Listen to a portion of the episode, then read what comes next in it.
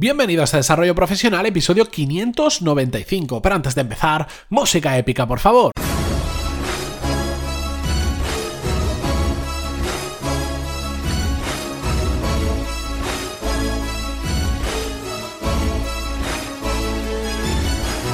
Muy buenos días a todos y bienvenidos un jueves más a Desarrollo Profesional, el podcast donde hablamos sobre todas las técnicas, habilidades, estrategias y trucos necesarios para mejorar cada día en nuestro trabajo.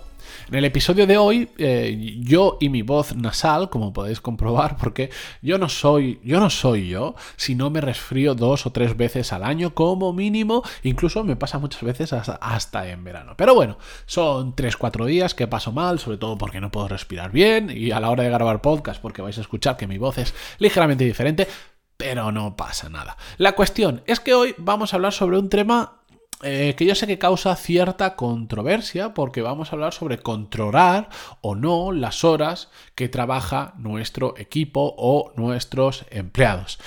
Lo he querido llamar debate en el nombre, que habréis visto debate, control horario. Porque lo que pretendo haceros hoy es algo que, bueno, no lo. Creo que no lo he hecho habitualmente. Muchas veces os pido opinión, pero hoy lo que quiero hacer es. Yo os voy a dar mi opinión sobre este tema muy particular pero quiero que vosotros también me deis la vuestra. No es fácil articular esto, porque al final es como un debate diferido, pero sí que dentro de las posibilidades me gustaría que eh, me dierais vuestra opinión, bien sea en los comentarios de iVoox, preferiblemente así lo vemos todos, o bien sea a través del formulario de contacto, pantaloni.es barra contactar y me escribís. No hace falta que sea una disertación de, de, no sé, de cuatro párrafos. Aunque sea solo una línea, dadme vuestra opinión. Yo lo valoro muchísimo y de hecho... Muchos episodios han nacido de las opiniones que me habéis dejado en los comentarios, de los emails que me habéis enviado, por lo tanto yo os lo agradezco y también creo que esto enriquece a esta labor que hago yo de todos los días eh, traeros un podcast, porque a veces me, me han planteado temas que digo, ¿cómo puede ser que después de casi 600 episodios no se me haya ocurrido a mí ese tema? Pues eso ha venido gracias a algún comentario o algún email vuestro. Así que hoy empiezo yo os doy mi opinión sobre este tema y espero la vuestra. Nota importante antes de empezar. Mm, dos notas, mejor dicho.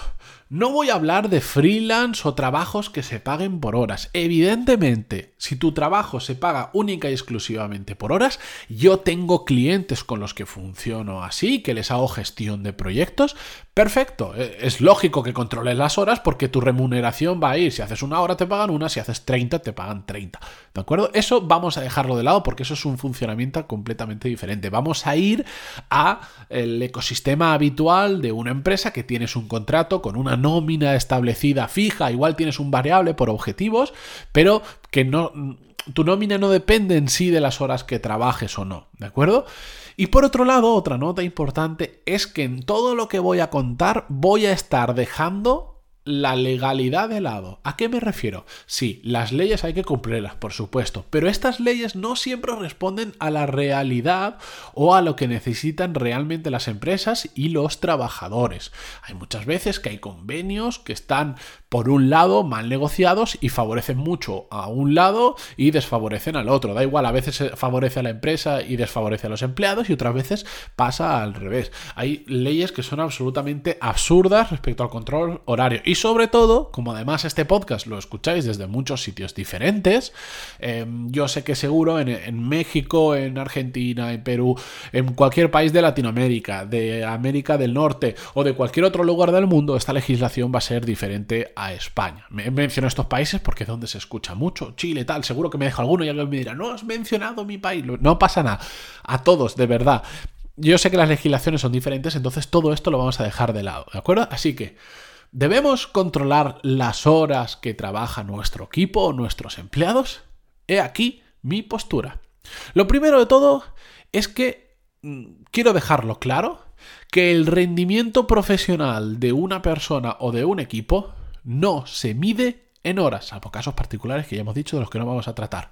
¿De acuerdo? No se mide en horas, se mide en la calidad del trabajo que es capaz de hacer o en aquello que termina entregando como trabajo. Hay una frase muy famosa eh, de Bill Gates que después yo este tipo de frases no sé si son reales o no, porque muchas veces yo creo que a este tipo de personajes que se terminan convirtiendo casi eh, en deidades.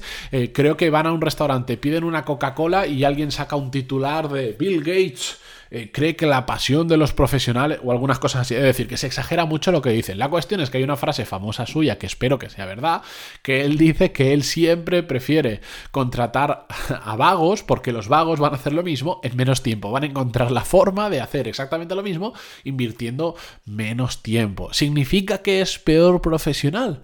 No, porque el resultado es el mismo. Lo que pasa es que por su forma de hacer las cosas, pues le ha encontrado, le ha dado la vuelta para hacerlo lo mismo, el mismo trabajo pero invirtiendo menos horas, ¿de acuerdo? Bien.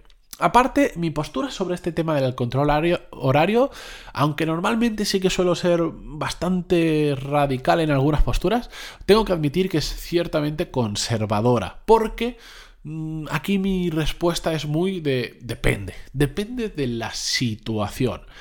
En, un mundo ideal, en un mundo utópico, por supuesto que creo que no haría falta el control horario en ningún caso. ¿Por qué? Porque todos trabajamos en base a objetivos. Y si tú tienes claro que tú tienes que hacer esto para esta fecha, a mí me da exactamente igual si tardas una hora o si tardas mil. En el sentido en que no te voy a controlar cuánto tarda. Por supuesto, no me da igual si tardas uno o mil, porque entonces cuando hagamos una planificación de un nuevo proyecto, tendré que saber si para hacer eso se tarda una hora o se tardan mil, ¿de acuerdo? Pero a mí me da igual las horas que tú inviertas per se, si trabajas 2, 2,5, 14, lo que sea. ¿Qué pasa? Que el mundo no es ideal. Y hay, por ejemplo, no solo hay muchas empresas que ni siquiera se han marcado objetivos y no sabéis la de veces que veo esto y es una barbaridad, sino que, por ejemplo, hay eh, muchos puestos de trabajo que son cara al público y por lo tanto tienen un, horario específico de atención al público que tienes que cumplir. Por más que tú tengas tus objetivos o no los tengas, tú sabes que si a ti te entra gente por eh, tu establecimiento o por la administración de tu oficina y tienes un horario, bueno, pues es que la gente tiene que estar ahí. Tiene que estar, si tú dices que es de 9 a 3, pues, pues tienes que tener mínimo una persona de 9 a 3 y entonces tiene sentido que esa persona tenga control horario. Porque por más que sea muy buen profesional, no puedes permitir que esa persona llegue a las 9 y media y se vaya a las 12. Aunque haya hecho bien su trabajo, realmente no lo está haciendo bien porque ha habido gente que ha llegado y no había nadie, o que ha querido informarse o lo que sea, y ya no estabas. Por lo tanto, necesita un control horario. ¿De acuerdo? Eh, además, es que hay muchos trabajos, voy a seguir con el ejemplo, que es muy difícil poner objetivos. Vamos a poner, mm, eh, seguir el ejemplo de una persona que está en una recepción de cara al público. Imaginar típica empresa que cuando ya tienes cierto volumen, tienes una recepción para atender a la gente que llega. No tanto para los empleados, no, porque ellos ya van a su ritmo, pero bueno, llega un comercial, llega una persona que tiene una reunión, llega alguien que tiene que hacer una entrevista, pues esa persona que está de cara al mostrador, es complicado ponerle objetivos. ¿Qué objetivos le vas a poner? Puedes tener indicadores, puedes decir, bueno, yo sé que con una persona más o menos puedo llegar a atender un volumen de, eh, por ejemplo, de 150 visitas al día. Eso es un indicador. Si esta persona está atendiendo en lugar de 150, 70, algo está pasando. Vamos a averiguar qué es, pero tú no le puedes decir, tu objetivo es atender a 150 personas al día, porque esa persona no, tiene capacidad de controlar su objetivo. Aparte de que es ridículo, no, no puede controlar ese objetivo, porque no, ella no es, eh, o esa persona no es quien hace que venga o no venga alguien a la recepción. Por lo tanto, si es difícil ponerle objetivos, no le podemos medir en base a objetivos no le podemos ni siquiera remunerar en base a objetivos. Lo mismo pasa, por ejemplo, yo sé, eh, creo, que creo que en Mercadona, me contaron, esto me lo contó una persona que trabajaba ahí, pero no sé si es del todo cierto o no, lo digo así porque no puedo afirmar algo que no sea ciencia cierta, eh, me comentaba que a las personas que estaban en caja les controlaban la velocidad en la que pasaban los productos. Es decir, si pasa, si normalmente, esto es un indicador más, si tú normalmente la media es que se suele pasar un producto cada 7 segundos, por el, a veces esto que pasa el código barra y hace pip, pues eso, bueno, pues es un indicador. Si ves que una persona en lugar de cada 7 lo está pasando cada 14, de media, entonces sí puedes empezar a investigar y decir, bueno, ¿qué está pasando? Pues igual es una persona que se entretiene mucho, entonces sí le puedes decir, mira, aprieta aquí porque si no se hace mucha cola, necesitamos otra persona para la caja, etcétera, etcétera. Eso es un indicador, pero difícilmente le vas a poder poner objetivos sobre ello porque no tienes capacidad de control de lo que va a pasar, ¿de acuerdo? Además, como el mundo no es ideal, tampoco podemos recurrir siempre al control horario, al, al, al perdón, a todo lo contrario, a no que no haya un control horario, solo ir a objetivos, porque a veces hay momentos en las empresas que simplemente por el desbordamiento, por crecimiento de la empresa es imposible. Y yo recuerdo una persona que conocí eh, había entrado a trabajar en Airbnb, creo que era en, no me acuerdo si era en Berlín o en Dublín, siempre me equivoco, creo que era Berlín. Y me contaba que estaban creciendo a tal velocidad en la empresa, esto hace unos cuantos años cuando Airbnb apenas había llegado a Europa, estaban creciendo tanto que era imposible ni siquiera sentarse con las personas nuevas que estaban llegando a la empresa y eh, ponerles unos objetivos porque crecían tanto que esos objetivos al día siguiente habían cambiado. Es que era, era cuando, cuando creces tanto y quieres crecer a esa velocidad, eso es otra cosa, eh, la gestión se hace muy complicada. Entonces, como mínimo, en este tipo de situaciones, pues tienes que decir, bueno, pues voy a tener que poner un horario. Igual no me gusta poner horario, puedo poner una franja, decir, bueno, puedes entrar, mm, digamos, de, 9 a, a 2, o por decir cualquier cosa, no sé ni cuántas horas son, de 9 a 2 con un margen de más menos 2 horas. Es decir, puedes entrar si quieres a las 7 o a las... Entre las 7 y las 11 puedes entrar y sales pues lo relacionado, de las horas que sean, ¿de acuerdo? ¿Por qué? Simplemente porque no eres capaz ni de sentarte a marcar objetivos, porque esta semana sois 200 personas en la oficina, pero es que la semana que viene sois 230. Y al cabo del año esas 200 se han convertido igual en 540 personas. Y a veces ese crecimiento te desborda y es imposible marcar objetivos. Después, ese tipo de empresas ya llegan a una fase donde, digamos, se empiezan a estabilizar y es cuando se empiezan a profesionalizar. Cuando ya no estás tan loco por crecer y dices, bueno, ahora lo que voy a hacer es sentar bien las bases, ahora vamos a organizarnos bien. Entonces ahí es cuando empiezas a poner objetivos de arriba a abajo y entonces pues ya puedes empezar a quitar temas de horarios. Porque si no, bueno, esta persona me dijo eh, que, que eso era un absoluto caos. Decía, yo podía estar ahí nadie sabía lo que estaba haciendo. Yo si quería me podía pasar el día sin hacer nadie. Nadie se enteraba de nada porque estaban tan concentrados en gente nueva, gente nueva, gente nueva, crecer, crecer, crecer, que era un absoluto caos. Bueno, pues en ese tipo de situaciones puede tener más sentido que haya un control horario. Simplemente por decir, bueno, al menos saber que la gente viene. O sea, yo sé que esto parece una situación ridícula, pero hay muchas empresas que crecen tanto que ni siquiera saben si la gente está yendo a trabajar o no está yendo a trabajar.